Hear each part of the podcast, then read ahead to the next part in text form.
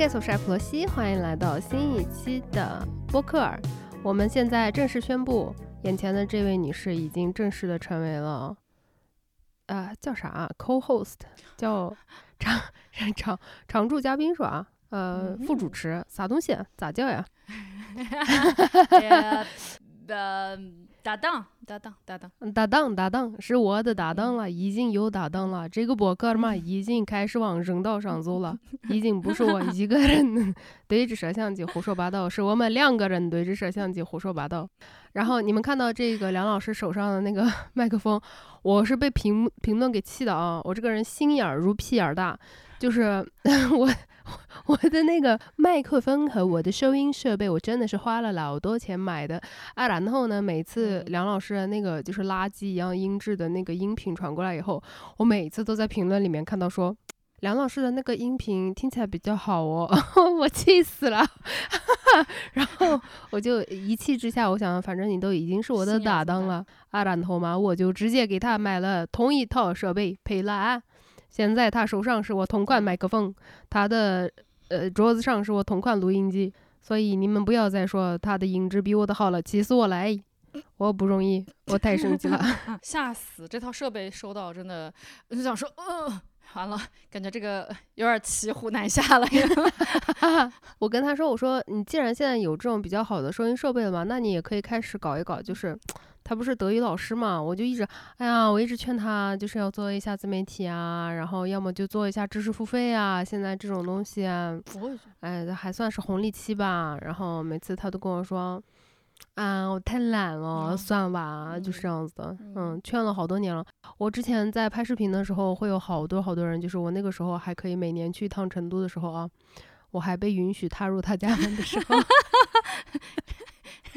我现在是他们家家庭的黑名单，然后，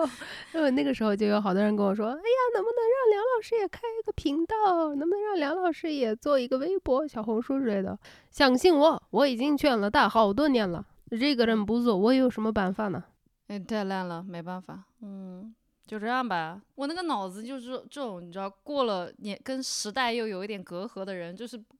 光要想那个设定这个孔插哪个那个孔，就已经要耗掉我半个多小时，我真的。设定这个孔插哪个孔？对不起，对不起，我作为一个老色批，我已经在家真的，我已经在家真的是对不住。我换了一个，就叫这个叫什么？Change of scenery。然后梁老师说你在哪儿，在干哈？然后我就跟他解释了一下，就是目前这个状况，就是现在形势的失智程度，我不敢，不是说我不想，而是我不敢。I simply, uh, do not dare to make a comment. OK，我不敢去评论 眼下正在发生的一切。所以呢，就这样吧。但是总体的来说呢，我从三月二十一号开始关到家里，今天已经正式的迈入了差不多，呃四十多天了。然后 我们小区呢还长胖了 伙食太好了。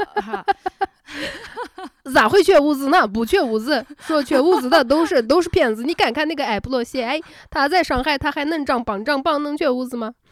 刚才把那个视频一揭开。那个梁老师就说：“虽然这样说有点大逆不道，可是你怎么长胖了？”然后我就说：“ 我说我暴食了一个多月啊。”他说：“没吃的怎么暴食啊？”这个反映了一个很普遍的现象，就是大家以为暴食的人是有好吃的才会暴食，挑东西暴食的是吧？当你已经进入暴食的时候，这种机械性进食跟你具体进去的是什么吃的是没有任何关系的。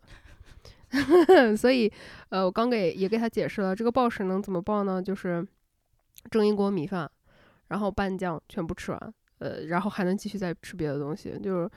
嗯，没有食物的选择也是可以暴食的。但是即使是我这样说，我都还是会害怕 有人会追着这个去骂我。为啥？这有啥可说的？呃，It's the internet, my friend. It's the internet. You never know. 我道歉，可以跪下。然后我今天是跑到这个卧室里面录，我其实对着是一个挺大的窗户，但我不敢把窗帘打开。我非常清楚的知道我们整个小区都已经关了四十多天了。正对面呢是我们楼，就是我们小区里面最先报阳的楼。我们可能中间零零星星还就是稍微能下楼啊几天之类的，能散个步。我记得对面那栋楼应该是可能是三月十几号就开始关了，因为当时爆阳了，所以到现在应该是快两个月了时间。然后我就不敢开我卧室的窗户。我觉得后面那栋楼的人，肯定每个人都是这样子，扒到窗户上面，已经找不到看了，是吧？对，就是要看一下。这栋楼人里面在干啥？这种东西就是你知道为啥会往那方面想，就是你自己肯定是看了对面的，所以是吧？你肯定没事儿，每天就这样。呃，如果看过《老友记》的话，应该知道这个梗，就是那个 Ugly Naked Man，他们的那个公寓对面一直有一个就是呃很丑的、很胖的裸男，然后一直在家里面裸奔，然后呃《老友记》这里面这几个主角就会一直观察那个男的，然后说啊他今天干嘛了？他今天干嘛了？我当时跟我就是那一任的对。象也有一个这种的，就是我那个斜对面的 斜对面的那个楼里面，那个是一个好像是酒店式公寓，但是就是有有一 有一个女生，她真的就是每次洗完澡都要收床，就是收床的时候那个 浴巾就会掉。然后我就会看到，你连看到这么仔细了吗，姐？然后我就想说，浴巾掉了，然后就好紧张，好想把钱是吧？捡起来，想敲玻璃说，哎，我可以看到，说不定这栋楼别人也可以看到。你不，你不想遇到变态，请你把衣服穿好，或者把窗帘拉上。但是就是他没有穿衣服吗？没有，我觉得他可能就是只想把那个床收完，就全裸的吗？你的意思是？对啊，就是一个浴巾嘛，然后他这样收床的时候，那个浴巾就会掉下来，哦，他就会继续先把床收完，然后再去拿那个浴巾。Every time。哦，这。我你这样，我 突然有有一丝恐惧，因为我每天都是这样。我感觉我的右手拿出什么东西去拿什么东西，我左手就无法扶我的浴巾，你知道那种大小脑不太发达，然后就呼掉下去了，掉下去。我说，嗯，想说，嗯，那那就把手上事情干完，然后再去扶那个浴巾。嗯，我们住这种呃，就是楼跟楼离得很近的这种 apartment，跟。某些人 住的那种别墅还是 不太一样。呃，最近不是 MBTI 很火吗？嗯。然后我就想说，要不跟梁梁老师来做一个 MBTI 好了。但是我给他发了那个问卷以后，他整个人就是已经暴走，就崩溃了。然后他，而且你最搞笑的是，你还跟我说不要提前看。我跟你说，我我根本就不想点开看好吗？你给我咻咻咻发了四条过来，然后。等你说完不要点开看的时候，我点开看了一下，我发现我根本划不到头，我就瞬间把它关了。而且那些问题就是对于我们这种性格人来讲，真的是太噩梦了。然后我就仔细思考一下，说如果不知道 MBTI 对我的生活有什么实质性的毁灭性的影响吗？没有。所以梁老师不 不做也是可以的。中间其实 cancel 掉了好多次，基本上都是因为。嗯，我关在家里面，然后各种各样失智的事态 emo 了，去世了。可能我稍微好一点的时候呢，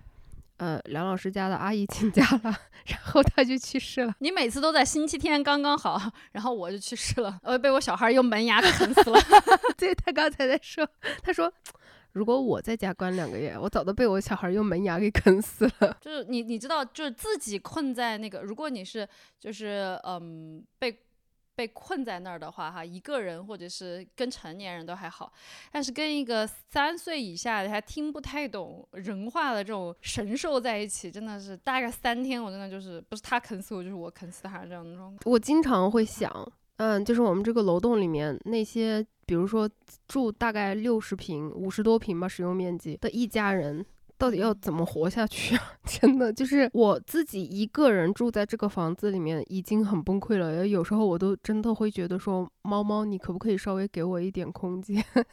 因为那个猫太粘人了。然后我就在想，哇，生活在五十多平米，然后关两个月要怎么办啊？那些小孩子。他的那个那个精力是需要被耗掉的，就那个基本逻辑是你得把那个精力耗光，然后他才能困觉，然后他困觉的时候他才不会那么痛苦的哭，因为小孩他会是因为太困了，但是没有办法睡着，所以他们会哇哇大哭，发脾气，对，对，就是那个困觉之哭，嚎啕大哭。哦，太难受了。你除了哄和自己默默的，就是破碎的崩溃之外，好像没有什么好的办法。没有任何办法。对对对对，而且小孩那样的状况根本没有办法收拾。嗯，呃，听不懂任何，就是你拿什么都哄不好。然后你知道，你难成年人的难受，就所以这次我看了各种新闻，我觉得成年人的难受就是没有病，没有没有任何这样的状况哈，都还是可以自己能忍一段时间的。你可以靠理智，可以靠什么来来度过这段时间，或者靠药物，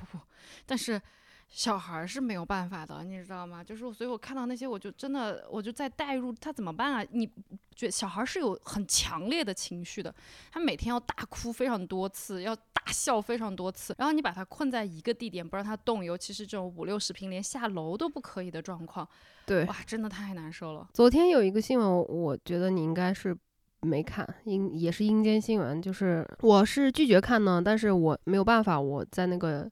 我们小区的群里面就必须得被迫的接受这些消息嘛，因为小区的群，他真的可能随时就呃通知一些非常失智但是非常重要的事情，所以你不能不看。昨天有一个呃十七岁的女孩，普陀区的十七岁女孩，因为这个精神方面的问题，然后长期困在家里面。跳楼了！我当时看到，我真的就是，呃，昨天去世了一天。然后我又看到有一个老师，他发微博，就是说，如果你的孩子现在你发现他开始摆烂了，就是，嗯，作业不好好交，网课不好好听，然后开始沉迷于手机，开始打游戏，请你让他摆烂，请你让他不好好学习，请你千万千万千万不要没收孩子的手机。你想一下，在这种环境下。手机已经是他唯一能够救命的、唯一的感觉能够与外界建立起联系的东西了。对，如果你因为他不好好学习，然后他玩游戏，你把手机收走的话，那你就等着你的小孩自杀吧。这个老师就是这么说的，就说你现在只需要负责好你的小孩一天三餐吃饱吃好，然后他不爱做作业就就别让他做了。哦，他想玩游戏你就让他玩吧，就等到解封为止。然后我当时看到，我真的是觉得说。哎呀，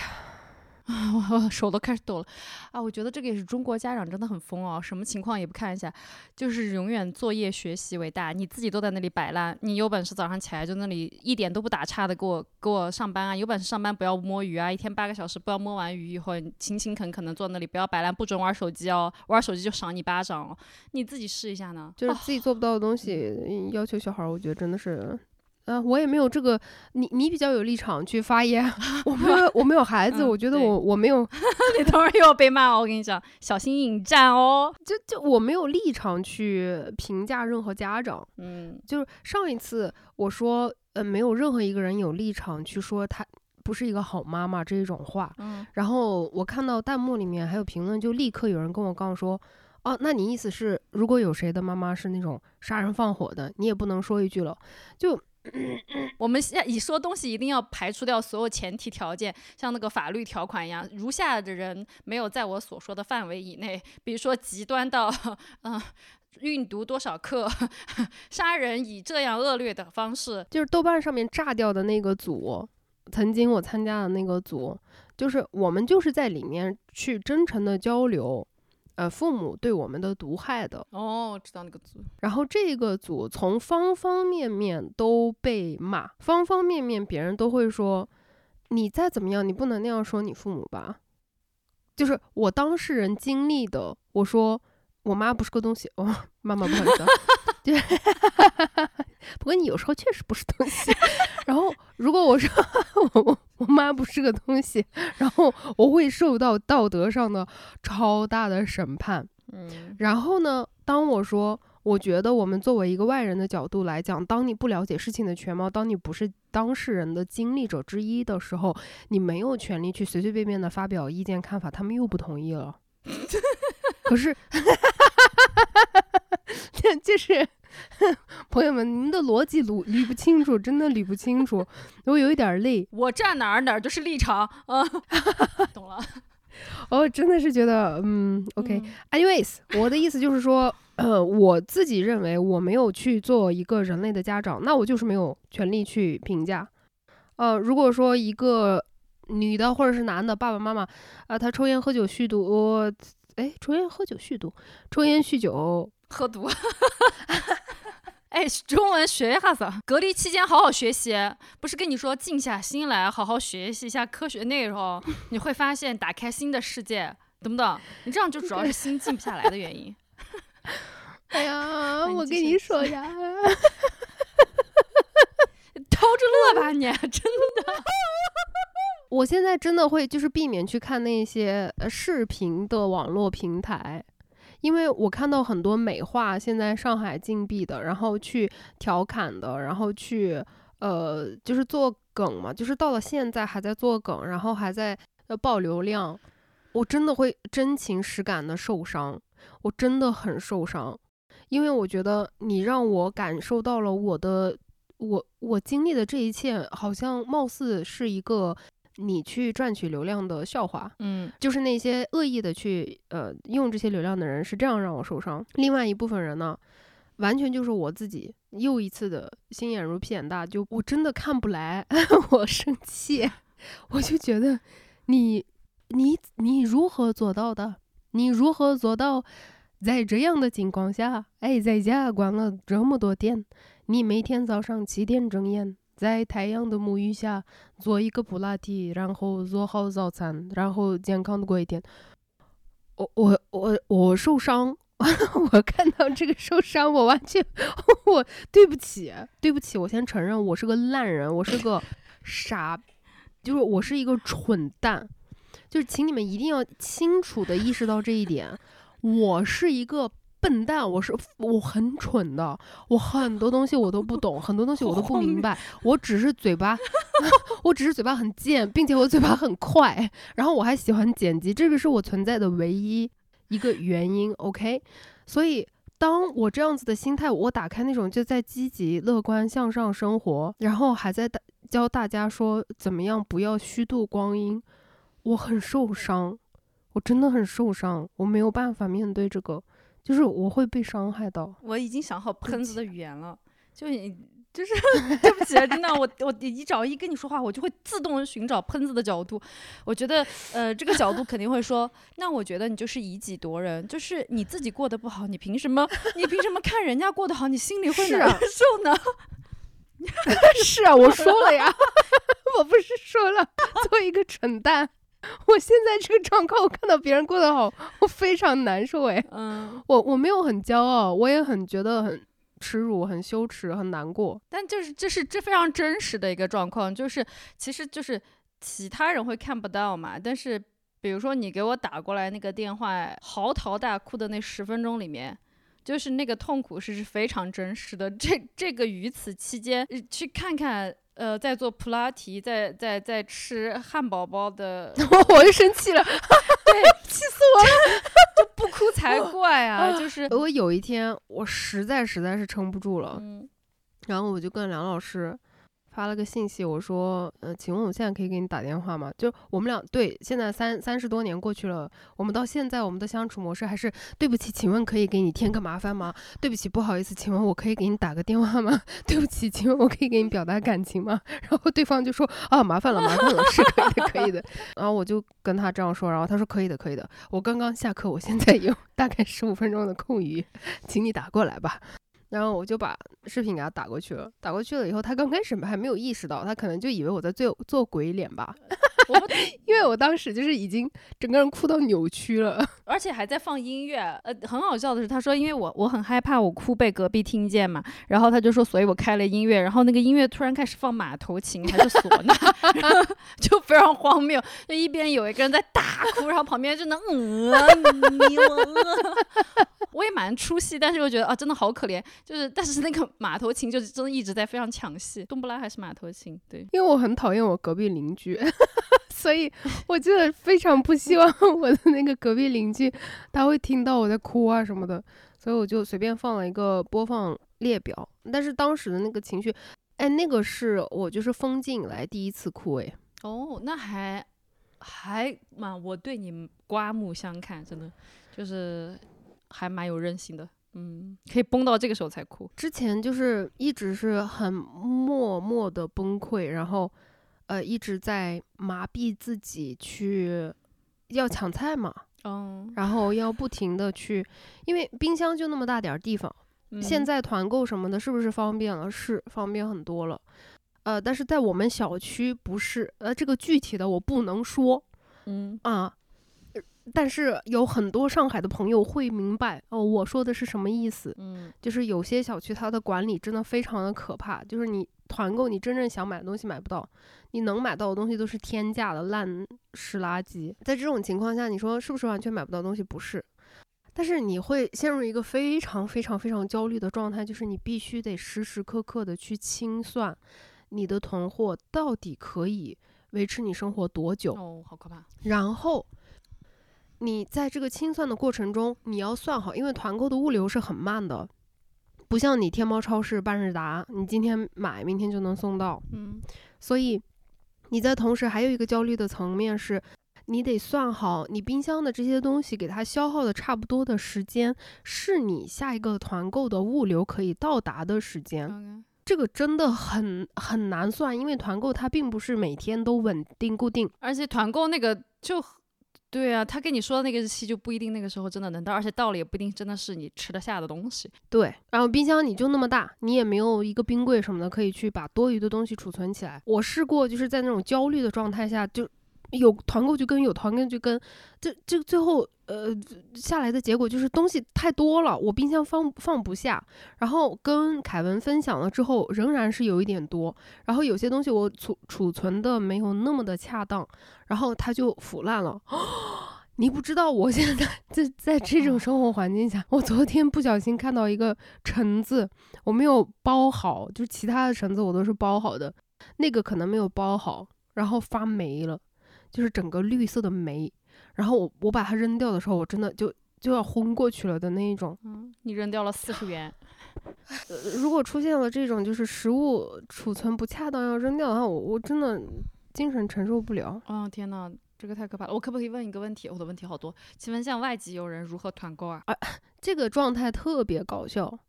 就是前面的一个月嘛，是我一直在团购，对不对？我一直在照顾凯文，他的所有的米面油、蔬菜都是靠我。他真的很多次非常认真的跟我说，嗯他说如果我没有搬家搬到嗯跟你同一栋楼，我根本不知道我这一次封禁要怎么过。现在就是昨天他还给我发信息说，嗯，嘿，我进了一个这个就是只说英文的团购群，我有订购两瓶哦。就是如果你要有那个橄榄油的团购的话，你不要买了。就我们楼里面有一个最近刚刚从意大利回来的一个意大利 男孩，嗯，他是回意大利待了三个月，然后刚刚回来的，三月三月中旬回来的。他下了飞机以后呢，在酒店隔离了十四天，然后居家隔离。当他居家隔离到第七天的时候，我们小区封了。哦，加我们小区现在的四十多天，他已经被哦隔离了六十多天了。这六十多天里面，除了前面十四天是在酒店，剩下时间他都是在他那个一室一厅的四十多平米的房间里面。我跟这个意大利是怎么说上话的呢？嗯、就是在我们群里面，就第一次我莫名莫名其妙当上团购的时候，就有好多人用英语一直问嘛。然后我嗯为了不要再回复每一个人，我发什么那种通知的消息，就是 上面汉语，下面英语。嗯我当时就是呃发英文嘛，然后他可能就是看到了，然后他就加了我好友，嗯然后呃有时候会就是问我一下说，请问你家有没有什么东西啊借给我啊之类的、嗯这种。嗯然后后来有一天他就跟我说，他说，请问你愿意就是到那个呃我们二楼有一个天台。嗯，小区里面有不是有人需要遛狗吗？有狗的真的嗯太、太惨了。然后啊，等同于小孩儿，有小孩儿啊，对，然后嗯呃，就说那个狗就到二楼的那个天台去遛一下就可以了。那个因为那个天台算是公共区域，然后那个意大利就跟我说，他说：“请问你可不可以愿意到二楼，就是我们保持安全距离，然后跟嗯我说几句话？”哦，然后我也要哭我说了，好科幻啊！然后我说当然可以啊。他说我在过去的两个月的时间内，我除了在电话和电脑上面跟别人讲话以外，他说我已经没有跟真实的人类当面说过话了。然后他说我真的觉得我要疯了。然后我说可以可以可以可以可以。哦哟田老爷呀，肖哥呀，你咋把自己搞得这么惨呀？然后你过去耶叫，哎背了，就在那个天台，我们就随便嗯聊了几句嘛。在天台，你知道隔壁的那家就。嗯，一切都是狗听了都摇头。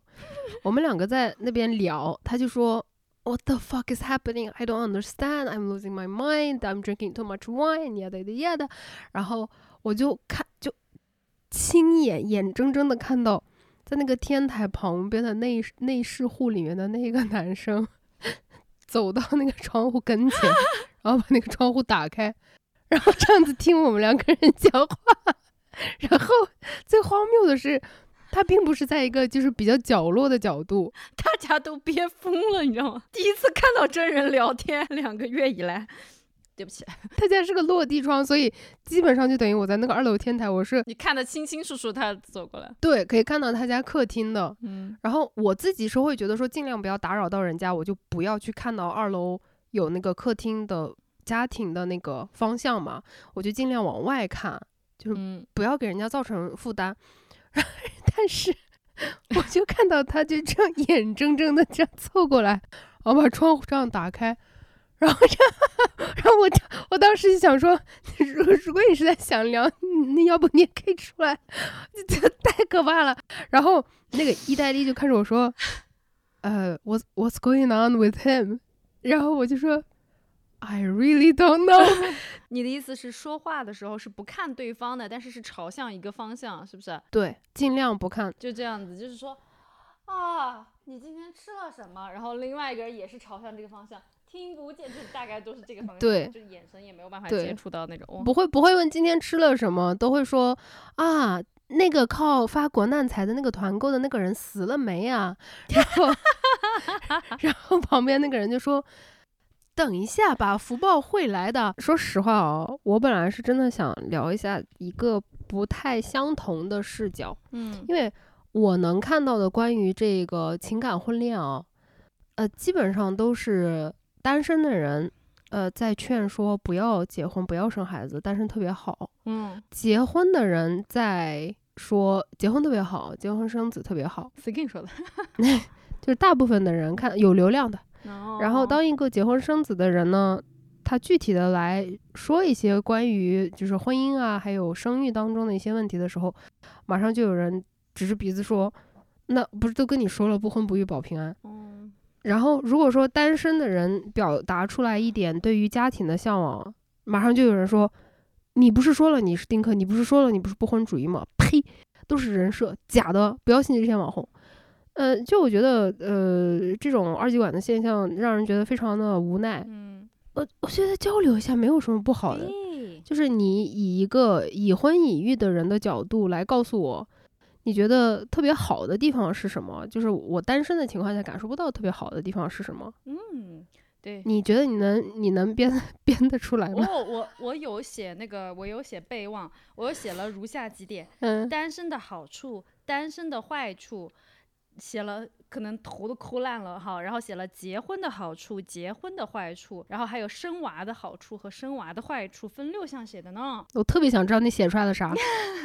就是我觉得，呃，你说的那些我确实也有感觉得到，哎，就是好明显，呃，就是你现在不管说什么，就是你你你随便说一个什么，你说啊好烦啊，真的是随便哈。比如说我带小孩真的好好崩溃，然后就有人说，所以跟你说了不要生，离婚。对啊，离婚不要生。不要说，那那怎么办呢？你你让人家直接把小孩子生生就退回去吗？能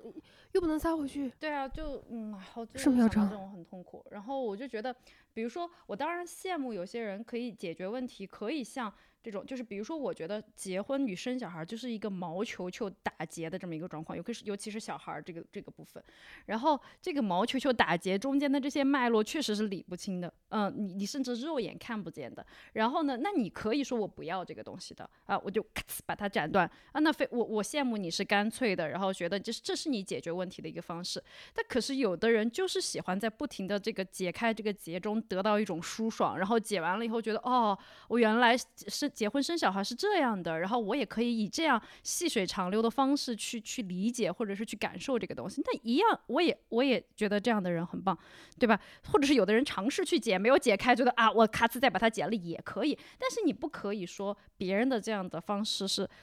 是错的，或者是是啊，只有我这样才是棒的，或者这样的一个状态，这个其实还蛮荒谬的。我觉得就是那些女权的姐妹们，所谓被呃就是羞辱成为田园女权的比较激烈的那些女权的姐妹们，她们努力做出来的一个呃成果呢，在不断的亲眼让我见证着以一个非常奇怪的方向在倒退，就是。你现在看到，呃，全网都在说不婚不育保平安，不婚不育保平安，女的绝对不要结婚，单身才是硬道理。我作为一个呃非常坚定的不婚不育的人，我看到这种东西，我觉得非常的难受，我也非常的害怕，因为我觉得那么多人努力，呃，去牺牲那么多东西，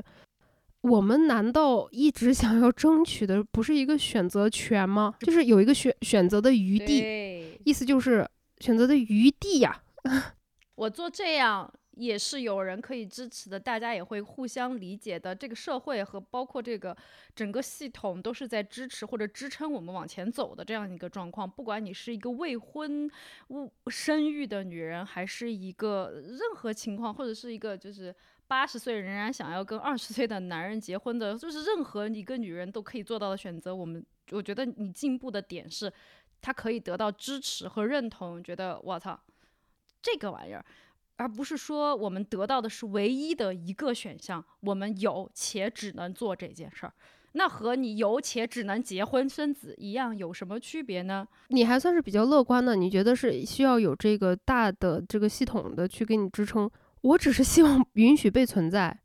就是现在为什么？呃，我自己个人的理论上面，就我去看到那一种，呃，尤其小红书上面这种特别多，呃，就是二十岁已经在要拼二胎了的这种啊，或者是对于她描述出来的这个老公给她的提提供的一些支撑上面来讲，我真的是觉得倒吸一口冷气的。但是我会去评价吗？No，因为。不管他是不是出于自己的自我意志去做的这个选择，作为一个人来说，我觉得那应该是被允许的一个选择。如果你不是出于你自己的自我意志的，然后有一天你因为一些辛苦的事实去醒过来了，OK。如果你真的就是出于自己的精神意志，你就是精神上你就是精神男人，然后你是真的会觉得这样子去做会给你带来益处，你是真心诚意的在 enjoy 的。我不同意，so what？你的生活，你的身体，你的支支配的自由，我看不上你，我就默默的看不上你呗，都关你啥事儿呢？就是我没有一个角度可以是说不不对，你去离婚。你不要生这个孩子，你现在把这个给我打了。我是谁呀？我 我根本就没有权利去这样讲啊！真的就是我们有选择的一个前提条件，就是 很多人会做你认为不正确的选择，但是最这个最根基的地方就在于选项是大于一的。我在为这一期播客在做准备工作的时候啊，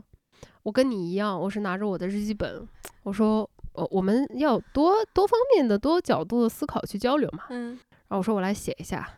单身独居的坏处，然后我就卡在那儿，然后我想说不至于吧，不至于，不至于。然后我就去知乎上面搜，然后我就想说，看看大家，看看大家对于就是单身带来的害处，能不能启发到我说，哎，是，我觉得这方面我也真的觉得就是 我我有一个伴侣就好了的这种。然后这知乎的回答大概看了十五篇，我每一篇都觉得说。No, no, fuck you。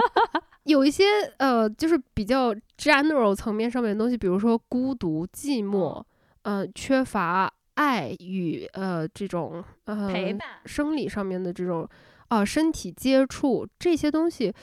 我我又觉得它并不是跟单身这个状态是有直接的关系的，并不是单身给我带来的对这个的缺乏。嗯，是我不社交，我不去努力维护关系，不然不然的话，我也可以真的就是请求我的朋友多摸一下我啊，或者是要跟朋友接吻之类的，就是这个是 要做我的朋友第一关，来舌吻一下，就是先交你的那个幽门螺旋杆菌的报告。但是就这些东西，我觉得并不是直接的跟单身是挂钩的，就不是因为我没有伴侣，甚至可能对有些人来说好像是一个好处。比如说像杨教授这种接触人会感觉就是你知道抓狂的这一种，可能。不接触到，反而是对他是件比较放心的事情。那当然，对于爱的渴望，呃，对于关注的渴望，我觉得没有任何一个人，呃，除非你反社会啊，那那那确实你不需要。但是，作为一个普通的正常的人来说，每一个人都是渴望的，几乎每个人都是缺乏的。不然我们为什么永远做那么多傻事呢？都是追求爱和追求关注啊。对，但是就是你你不是说不结婚，或者是呃这个。单身也是非必要单身，就是怎么讲？就是我也不是，我是非主动单身，也哎不是，我没有追求要跟人在一起，但是只是我真的没有那个几率，或者是说没有那么合适到匹配到某种程度，对，让我觉得我可以承受两个人在一起的，就是更舒适的部分大于了我一个人的状态。嗯，我想了半天，我也只有我单身的坏处，他又写了说，单身的坏处跟你写的一样，就是会孤独。可是我觉得。就只要是个人都孤独啊，这个东西跟你说的一样，不管是不是单身，不管你是不是已婚或者是离婚，你总要面对某种程度的孤独，只是说两个人在一起能够帮你分担一部分而已。嗯，但是你要是直接想完全排排解掉这个孤独，把我的孤独放在别人身上，那也是一件很危险的事情。你本身孤独的这件事情就是一个事实，它是不可能，我觉得是不太可能被根除掉的。然后，呃，还有人说没有没有人没有没有人可以去爱，我就觉得那么多你有那么多单身有。那么多能量去爱很多东西啊，干嘛 是吧？就是谁都可以爱啊，朋友可以爱，家人可以。你刚好单身，你可以用你的很多的时间去爱一些，就是平常可能没有花时间好好爱过的人或者是事儿。然后没有了，我也写不出来了。对啊，就然后如果有的话，只有让你的朋粉丝朋友们就是讲一讲到底问题在哪里，大家有没有可能举出来的坏处？对，如果你们就是觉得说，就是因为单身，就是。呃，前因后果这两个就是呃相互必要条件而产生的一个坏处，嗯有一个有害的地方是什么的话，也欢迎你们在评论区说出来。我觉得我最能够就是在呃具象化的把它呃具体到生活里面的每一个事件里面的话，可能是生病的时候有人给你端茶倒水。但是 again，我再把这个 再延展一下，我真的不是为了杠你，你真的得有一个。呃，如此靠谱的伴侣，能够做得到，在你生病的时候给你提供百分之百你需要的，不然的话，说实话，可能去找一个护工 会更舒服一点。是的，是的，所以就而且会更精准一点，就是让你不用担心。而且你知道，你对护工没有期没有那么高的期待，但凡他能够做到工作以内的东西，你就会觉得其实还蛮好的。但是但凡是个人对自己的伴侣就会有很高的期待，他没有做到，你反而觉得心里面是有失落的。嗯，我是把呃你说的这一点有列入到就是结婚，或者是说或者说是。有有有，也不定是结婚，就是有有干嘛？这叫什么？不是单身的反义词是啥？我都已经想不起来了。有有伴侣吧？有有伴侣，有伴侣的情况的好处是什么？就是我觉得有共同承担风险的能力啊。比如说，呃，对这个倒是真的比较重要的一个东西。比如说人有其人到中年，呃，这个问题比较显著哈。比如说家里有老人生病了，嗯嗯，好，然后塌方了房子。啊，然后是吧？然后或者是我就想去做个麻醉，就需要人签字的时候，就是这个时候有一个亲，就是法律系的亲属在这儿能够帮你，呃，就是有人帮你承担这个事情，你会觉得是有一个共同体在这个里面。嗯，这个是我写的一个结婚的好处。然后剩下两个我自己都觉得，第二个是，嗯，当然就你就可以合法的长期的观摩和使用人体器官。而且很便宜，对，不用不用花费，不用花费。然后第三点是，这个我觉得有点太贱了，昨天晚上可能喝多了，边写边喝酒边写。就另外一个好处，第三点是可以你真的真实的走进婚姻，并且看清真婚姻的真相。就是不会有一些不现实的幻想了，是不是？对对对对对，这个就你就不用就是那么纸上谈兵的去说，你说哦，本人结过婚，I know，I've been there。那有些人经历下来就觉得说，真的结婚这种状态比较适合他，我觉得也不是不可吧。就比如说咱们举一个例子，有些人他真的就是一个人吃饭，他就是生理上面他就是很难受的。那我觉得，我觉得呃，这种固定的伴侣，然后同居的伴侣就很适合这样的人呢，没有。没有任何一个角度是可以攻击他们的吧？还有就是，比如说有些人他真的就是他不能接受呃一个人去电影院，就这件事情他会给他生理上带来一些焦灼呀、不舒适啊。对，呃，对着这种感受的人的话，那他们确实是更加的适合有一个生活上面的伴侣啊。对对，我有什么前任就是这样。他就是他，甚至连呃，就是过马路都没有办法一个人的这种，就是他一个人他会非常难受。就算如果没有一个实体的人在那儿，他吃饭或者干嘛，只要他独处的时候，他一定会去打一个电话，把你放到那个背景，保持在电话那端有一个人。对对对对对对。然后对这种人来说，他就没有办法，他必须要有一个伴侣在在他的生活里面，一个持续的稳定的伴侣。而你说这个伴侣所扮演的角色和其他人所扮演的角色一不一样呢？我觉得呃，可能多少有一点。不一样，但是对，就是他的需求，就是他没有这个人存在，他就是慌的。而且，嗯，更重要的是，我觉得必须要强调一点，就是这样子的人不代表他们不独立，哎，就是请请大家不要再就是神话。独立自主这件事情了哦，太可怕了！我现在一看到什么大女主这种，你你很需要一个人跟你一起看电影，然后聊电影这件事情，真的没有办法从任何的角度去证明你这个人不独立，哎，就不能证明你的精神世界很贫瘠或者是匮乏。No，这样我觉得这样子去归因，然后这样子去归纳这样别人的话，就真的呃太不公平了。就你形容的那一个伴侣，好无聊，他可能真。的同时，他就是一个非常强大、非常坚强，并且非常独立自主的人。他就是爱有是做事情有人陪，有点声音。也许是他的创伤导致的，也许他就是喜欢，那又怎么样呢？就是说明不了任何事情。就现现在的，而而且就是呃那种，比如说我在 B 站看视频的时候，有一个什么梗，或者是有一个什么现象。嗯，齐刷刷的去刷，啊，我厌男，我恐男，我骄傲，这种我都就觉得很害怕。就是，嗯，你还敢看字幕？你还敢看弹幕啊？天有些时候想不通的时候会看，就胆子真大，真的很害怕。就年轻的朋友们，How about 我们不要有这种？就是如果你去多了解，然后多知道你的这个风险性在哪里的话，是一件很好的事情。但是最重要的。难道不是当我们有权利去呃得到真实的真相的这部分信息之后，仍然按照自己的自我意志去做选择吗？对我来说，人生最大的意义就在这里了。所以，为什么我那么喜欢黑色？就是因为它最触动我的一个点就是，哎，这个人他就是妈的，无论怎么样，他只要去找自己去想要生活的那一条路。呃，这这这个才是就是打动我的地方，这个才是我觉得可以去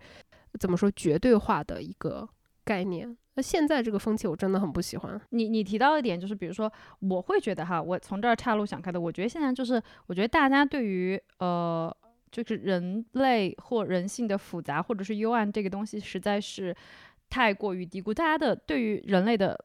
呃认知都在。喜欢想要停留在一个特别爽文的角度上，你懂吗？就是呃，对你睡觉头发都是就是这样带风的这样子一个角度，然后 永远不会扑街，呃呃，这样的一个一种人生永远是开挂，嗯，就是喜欢看爽文嘛，就是从从从出生起人就是怎么怎么着的，然后一直一直爽到最后啊，就这个东西对他们来说是特别激哦，特别特别打鸡血的一个状况，但就。不可能去忍受人性中这种灰暗的部分，比如说像你刚才的，我就是在这样的状况看到你，你有汉堡吃，老子他妈的在家那啃啃啃饼儿，我真的真的很难过，我这是真难过，我也觉得很难受。呃，对，这个这个是太正常的事情，就好像嗯，你你可能会遇见的一些比较灰色的一些事件，或者是可能会有一些遭遇，但这些都是非常正常的，嗯，就是人类会发生的东西。你如果真的只能接受爽文的话，我觉得，那你很难面对真实世界。还还有就是一个。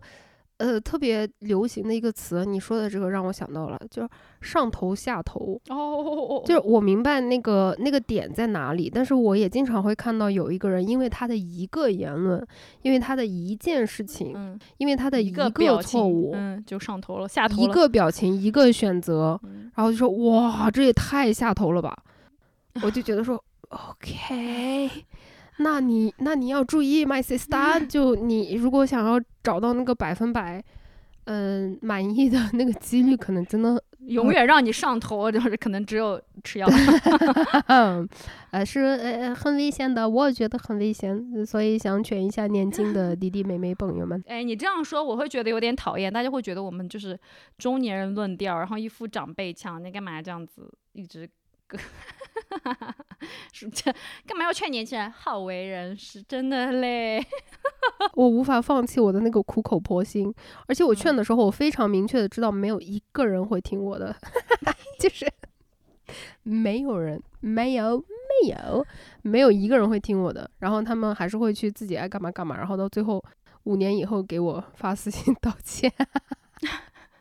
就是你当时说的时候，我还觉得怎么样？哎，但好像我二十岁的时候也，我我二十岁的时候也这样。对啊，都这样啊，差不多啊。对啊，这都这样啊。也，嗯，我哎，不说二十岁了，我妈这近前五年我都就是是 就疯批的跟什么一样，这也很正常。然后再过五年，我看现在我也跟疯批一样，就还蛮正常的。嗯，我觉得我到现在都是啊，就是呃，我我现在三十五了，然后有人跟我说你一定怎么怎么的时候。其实我心里面可能大约 在冬季，觉得呃是呃对是好的，但是我还是会觉得说，yeah whatever，然后然后不听，然后过两年我就会觉得说，哪个人说的真的太对了，我为什么不听？这不就是一个人的本性嘛，都很贱的，但是仍然控制不住自己，就很想要苦口婆心的去劝，就像就很多人他的那个。就就减肥这件事情，啊，我知道不会听，但是我还是希望就是有一天，有一天，有一个人听到了我说，就是不要极端的减肥嘛，哦，就是到现在仍然是一个主流的，嗯嗯，这种 流量密码，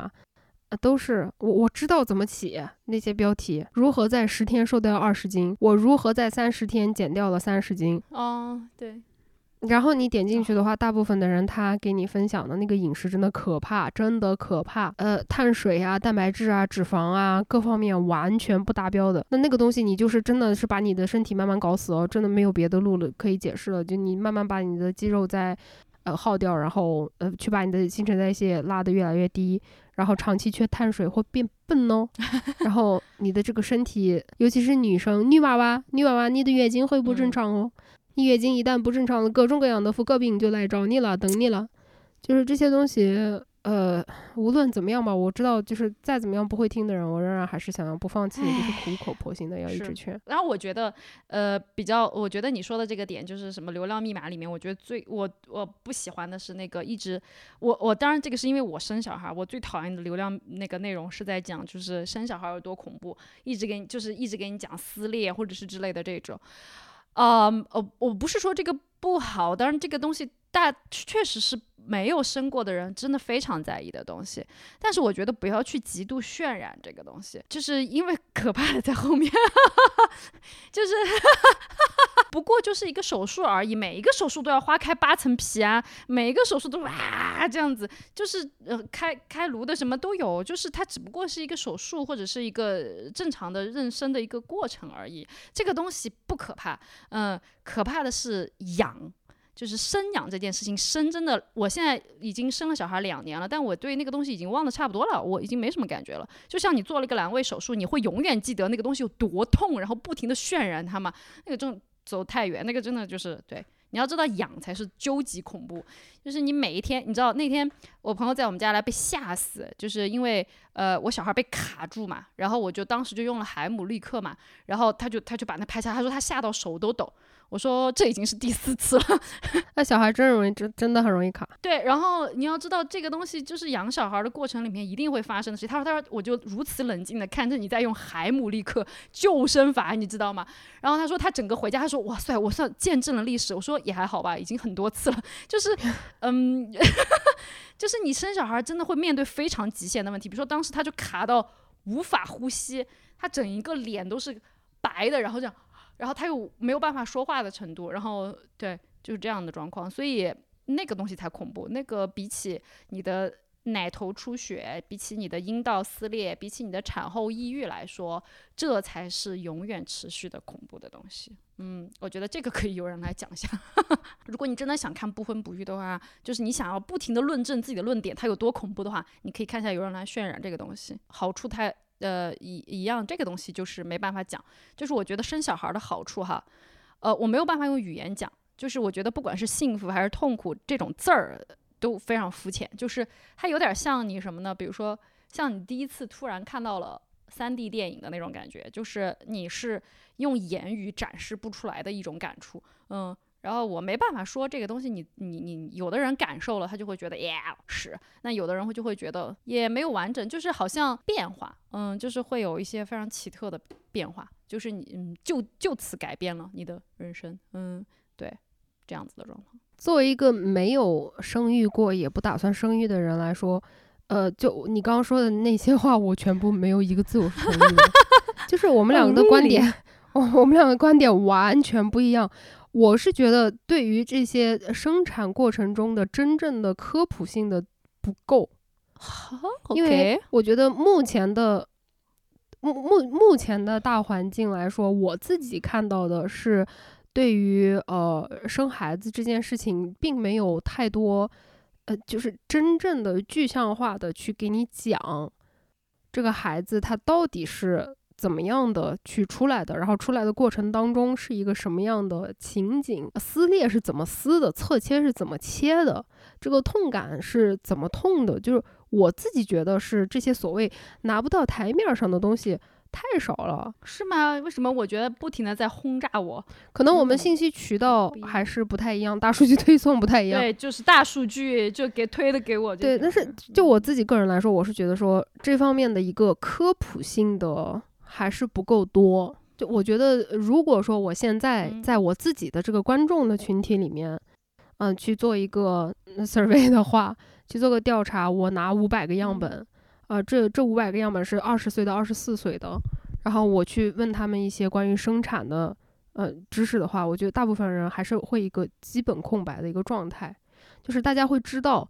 呃，生孩子可能会大出血，生孩子可能会死，然后生孩子呃哪里可以打无痛，然后生孩子生完了以后肚子还是会大，就是这些可能最基本的，嗯，开始慢慢的知道了。这个我觉得在在我看来是一种很大的进步，因为真的在我们上大学的时候，我们连这些知识都没有。哦呀，那确实是，就就以为生孩子就是生孩子。呃，我上大学的时候，我甚至都不知道那个胎盘你也是要按照你那个生产的那那一个。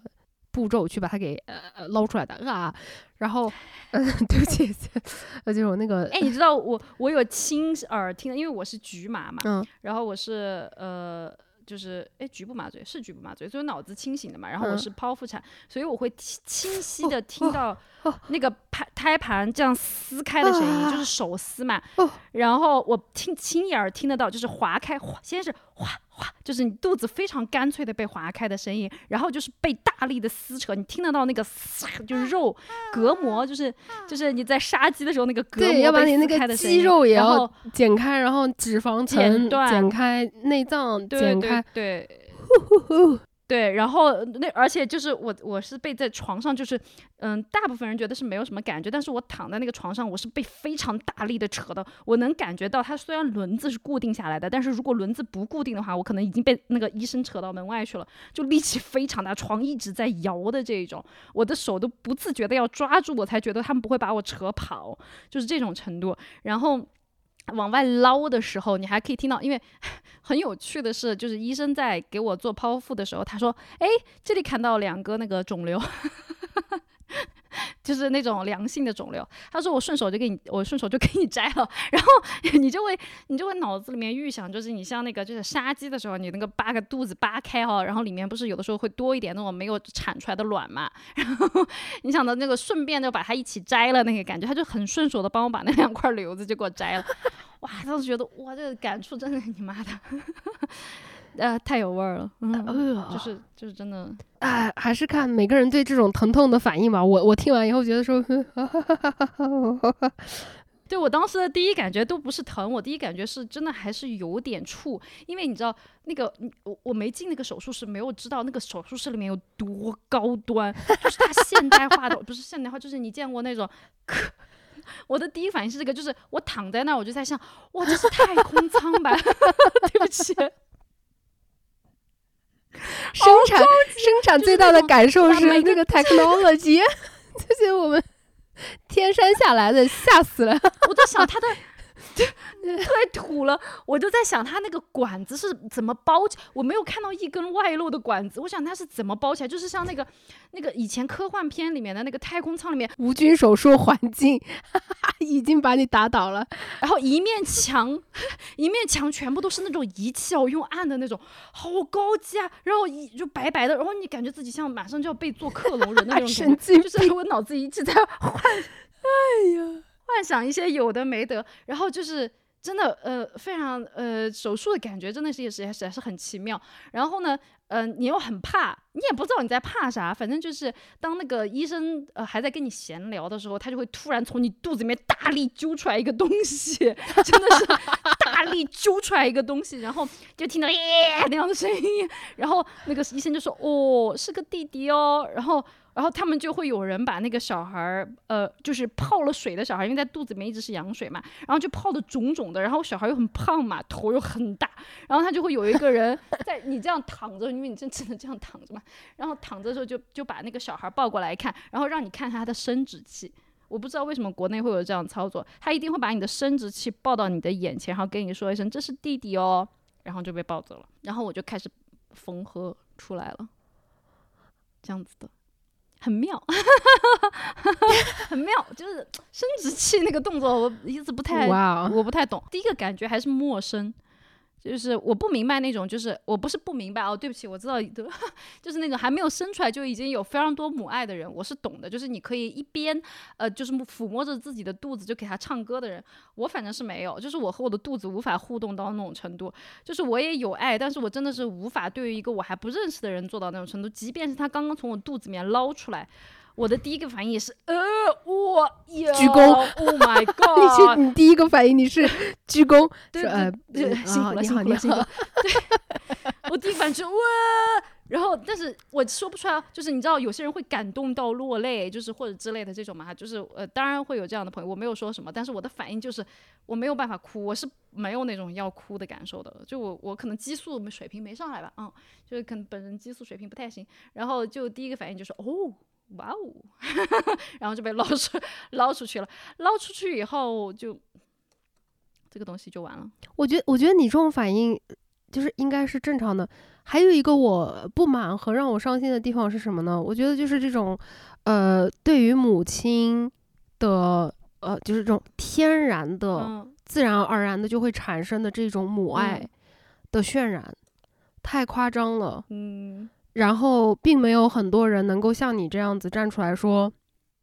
我的小孩儿，他出来的那一瞬间，我都还是跟他没有感情的连接。真的，呃，很少有人会以一个堂堂正正的方式说，我确实是这样的。然后，我不认为这有什么错误，所以就导致了大部分的妈妈们，当他们在这个怀孕期间。对于摸摸着肚子唱歌这种事情不感兴趣啊，或者是对于啊这种孕期日记真的没有什么太想坚持的心啊，呃，或或者是呃生生产了之后把小孩子拿过来的时候会觉得说啊的的的这种啊，他们他们没有办法去表达自己的这种感情，表达自己的这种现状，他们没有办法去交流，他们只有一种就是愧疚。我觉得有一些人会哭，可能是因为他前期就铺垫了非常多的情绪了，比如说他可能非常多年都没有等到一个小孩儿，或者是啊啊，比如说想做试管，哎好不容易怀上孕那他的这种，就真的是嗯情感不一样。但我就是我没有，而且有一部分人哭是因为自己真的非常辛苦，然后他觉得他的来之不易。但我可能没有什么感觉，就是因为我哦，你是意外怀孕，然后又天天吃火锅拉肚子，度过整个孕期的人。对，然后我又没有，我没有什么 怀孕反应，我没有辛苦，我没有孕吐，然后我七个月还在暴走，就是呃爬山下海，然后呃我的小孩在肚子里没有跟我过多的互动，然后他也没有搞搞出任何就是危险的举动来，所以对我来说，他一直就是一个非常平和的存在，然后我也没有为他有付出多么，就我只是顶这个肚子而已吧，就是后期有点难，就是站立而已。我觉得也没有那么痛苦，所以对我来说，这个东西不过就是就是，所以没有那么多的情感铺垫，出来的时候也就是非常自然的一个状态，嗯，就觉得哦呀，你说的这个就是刚才我为什么在你形容就是你觉得不要过度渲染生产这件事情的时候，我我就是觉得说哦，我不同意你的观点，我完全不同意，我会跟你争论这件事情的点就在于。我了解你的孕期是什么样的，我也差不多。虽然我没有亲自在那里，但是我差不多知道你的生产过程和你的恢复过程，并且同时有一，我觉得一个非常重要的点是，我了解你的资源大概是有多少，就是你是可以 afford to be a happy mom 的资源的程度的。嗯因为首先你是在私立的呃服务非常好的地方去生产的，嗯呃、你生产完了之后，你是一人一个单间的，嗯你是以可以支付得起。嗯、这这些护士，我没有说支付得起这些的人有什么不好，我也没有说就是支付不起的人他们欠了什么什么。就是描述一个客观事实，有些人他是呃确实他不是故意的，就像你，我觉得你不是故意的，因为你从你的视角你看过去，你就是觉得。呃，不要去那么夸张的渲染，天天放那些撕裂的照片，然后嗯给嗯人造成一种身体上面的焦虑感。对对对对对，可是，呃，对我可能我的大数据给我推送的是，我更多看到的是没有办法去支付任何私立的检查的人。嗯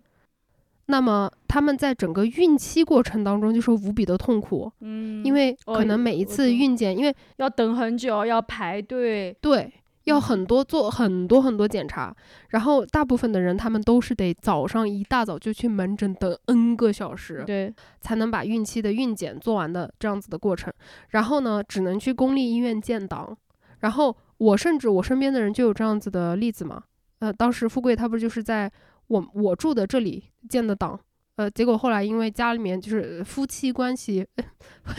就是他们夫妻决定在呃嗯、呃、郊区买房，嗯。然后就就搬去郊区了，所以他就面临的是，他不管是产检啊，还是这个生小孩儿，他都得那么远的距离再回到这个公立医院，嗯。并且我觉得还有一个就是，你可能不会很容易想到的是，比如说当时我大姐生产的时候啊，嗯，她那个病房里面有四个人，哦，我懂，就是我们去探探望小孩子的时候，那个房间是要跟其他三个产妇一起共用的。嗯呃，你不要先去看小红书上面那种爸爸妈妈感情比较好，经济条件比较好，然后自我自身的这个工作能力比较好，然后心态比较好，然后呃，你的丈夫他自己本身的这个心态还有身心健康都比较好，你的丈夫家里面给到的经济支持和情绪支持。也是比较好的这样子的人，他们去分享他们的生产之路的话，很容易会造成一个错觉，就是不太适合你。假象，人家是有高配置的，你可能是呃不呃低配。对，就如果说你可以在每一个程度上面都可以达到同样的匹配程度的话，呃，非常好，很 OK。但是如果你你能够清楚的意识到自己的那个资源的限制范围在在哪儿的话，呃，就我觉得这种 就反而没有什么太大参考价值。哦，我但确实是因为在这个状况下，我并没有，比如说像当时我的情况哈，我是我没我辞职了的，所以其嗯实整个怀孕的状况我很轻松，我不用带着那个巨大的球去上班，这个东西已经跟很多人嗯不一样了。有多少人就是真的在临生产前才能够去，对吧？然后再接下来我我去产检的状况还好，但是呃就是。我比较好的是因为小孩基本上没有出现太多的问题，嗯，所以产检每次差不多半分钟，医生就让你走了，看完就走了。然后所以呃，我我每次在产检都会旁被旁边的其他的孕妇给搞焦虑。你知道我有一次是呃我在给小孩打心脏彩超，对吧？然后就是我的小朋友可能会有一点点轻微的问题，我都已经非常紧张了。然后旁边的那个呃前面的那个人，医生已经问他说让他做一些选项，他说你你的小孩心脏上有十几个洞。然后他说，基本上他的心跳就出生也就只有四十的样子，不可能提上来。然后如果你想让他活着的话，你出生就要做手术装心脏起搏器。然后现在已经八个月了，你自己做这个决定。呃，对这个东西，这这个这个东西，我觉得哈、就是真的，像昨天我看了 我朋友发的那个图，是说的。财务自由这件事情在泰坦尼克号上真的没有任何意义，呃，所以包括小孩儿的生老病死这种东西，跟你的财务自由可能有一定的联系，但是并不全然。所以，即便可能这家人有足够多的钱财去支撑小孩有一个这样子的完伴的、完备的心理复苏的心脏复苏的系统，但也是非常大的一个创伤，对于本来这个小孩或者这个家庭来说。所以，这个东西确实是我我是幸运，我是真的在这件事情上有足够的幸运，然后再加上。呃，有钱，对不起，耶、钱能解决很多问题。钱可以让你这个坐月子的时候不起夜，谢谢，因为护士小姐会帮你去喂奶。所以我的焦虑可以被很多状况平息，没有那种呃打砸抢烧式的，然后可以跟朋呃病友分享一个房间，大家没有办法休息的情况。我的家人都得到了休息，包括我，虽然我自己无法休息，但是已经算是状况非常好的了。嗯，所以就这个状况比起来，跟很多人来说，包括我的后期恢复的也除了我身上有伤疤以外嘛，那个是外外形上的问题，其他的我面对的东西比其他人都要好很多，比如说产后修复的这些问题，嗯，就很多人面对撕裂，然后漏尿这些东西我都还没有，然后包括呃瘦这件事情，就所以呃你不要去看他说就是这个啊，你看那些女明星多么这个东西就是生完小孩多么瘦，或者你要看自己的体质是什么样子的人，就我我当然我幸运的是我生完小孩两个星期我就掉到九十斤了，但是这个东西你能同类比所有人吗？你这这这不可能，就是再加上你是如果就是稍微上一点年纪的话，你也知道新陈代谢的这个状况，它不可能就是说，嗯，就是身材这个东西，就不说身材了，它一定是肉眼可见的会有变化的。你知道，我到现在都觉得我的器官是移位的，就是。我的内对对对对里面的器官，我都一直觉得在上面，我都好久才觉得它下去的。我就觉得我的我的胃和 那些东西都在上面那个位置。它肯定要慢慢才恢复的。对，包括你要知道，小孩在肚子里面是一个永恒的资源掠夺者，就是你最容易缺的就是孕妇完就是缺钙，然后现在就是动不动就抽筋，就是你的钙基本上大部分被小孩抢走完了，嗯，就这样一个状况。所以这些都是我觉得确实像你说的。就是可能我们认识的人层面上，大家都觉得这个都对于这个是有所了解的，但是确实，嗯。如果大家都知道生和养是什么样的一个概念的话，那可能会让人更多人做出更理智的选择吧。但就嗯我又要杠精了，就但是啊，但是我觉得哦我哎，你杠精起来哦！我觉得，我觉得这就是和平友好交流的一个最珍贵的点，就是我们在交流这种不同的思想观念的同时，你可以看到我不同的角度，我可以看到你不同的角度。呃，综合下来，这个一个小时电话打完了以后，我们两个都有了一些新的认知。我觉得这个这个就是对我们就像吃了药一样。不同意见的人交流最宝贵的地方。但是你你刚才讲的那一些，包括你的语气、你的神态上面，都让我开始有一种焦灼。当然，这个可能完全是我自己去呃 project 我自己心里面的感受，就是我嗯逐渐感受到你的那个语气里面的那个愧疚在越来越大、越来越大、越来越大，就是那种很 guilty 的那种嗯感觉。我觉得这个也是让我会觉得很不舒服和因为你刚刚冒犯到我，就是这个这个也是让我呃很难受的一点。我刚才没有来得及说到啊，就是我发现就对于比如说我刚才形容的那一种一切完美，然后生了小孩，觉得说生小孩真的没有那么可怕的人。我们一定要允许这样子的人，他可以去这么想，并且可以去这么表达。哦，就不要害怕嘛，你想说啥就说。对，因为大部分的人对于这样子的人都会说，那是因为你有钱呀，你去挤过公立医院早上的儿科吗？然后这种时候，那个没有挤过公立医院早上儿科的人就会觉得说，心里就会开始很哦，好像我的这一种就是平和和我的这种幸福，我我应该是有愧疚的。No。就比比如说，我会觉得梁老师这种人，他他们当父母很好，真的非常好。像像他这种情绪很健全的人格也比较健全的人，并且在经济上面有足够资源的人，他们生育孩子真的很好。就他们这样子的人生孩子，我真的是觉得是一件很好的事情。但我们没有必要去说啊，你这样说还不是因为你们。对，而且我觉得啊，你又不是说你带过了三十个孩子，你生了小孩的样本也是不一样的，每个人也就怼么个一个两个小孩儿。嗯，你知道我生完小孩，我就有感触，就是小孩儿他本身是带了很强烈的性格来这个世界上的，不是所有的小孩儿你让他干啥他就能干啥的。对，就是也不是所有的小孩儿都往街上一躺就撒欢的。对，我们家小孩就是这样子的。但是，对，但是小孩真的和小孩有区别。当你每次说这是一种教育方法，然后。说，嗯，就已经适用于，不是适用于所有小孩的，不是所所有小孩都会真的按这个状这样这样去自由发，这样去发展的。所以我觉得，嗯，就反正因地制宜吧，对对，就每个小孩和每每个小孩差异太大，嗯，然后他给你带来的反应也会非常不一样，对，嗯，我我就觉得我是因为虽然没有生，但是我真的算是养育过左拉拉，我外甥女。然后是他在一个星期的新生儿的这样子的一个阶段养育到八个月嘛，所以就从我这八个月的经历上面来讲，我觉得你只要了解一个基础的科学知识，那就是在他的生命初期的时候，你一定要无限制的去满足他对于爱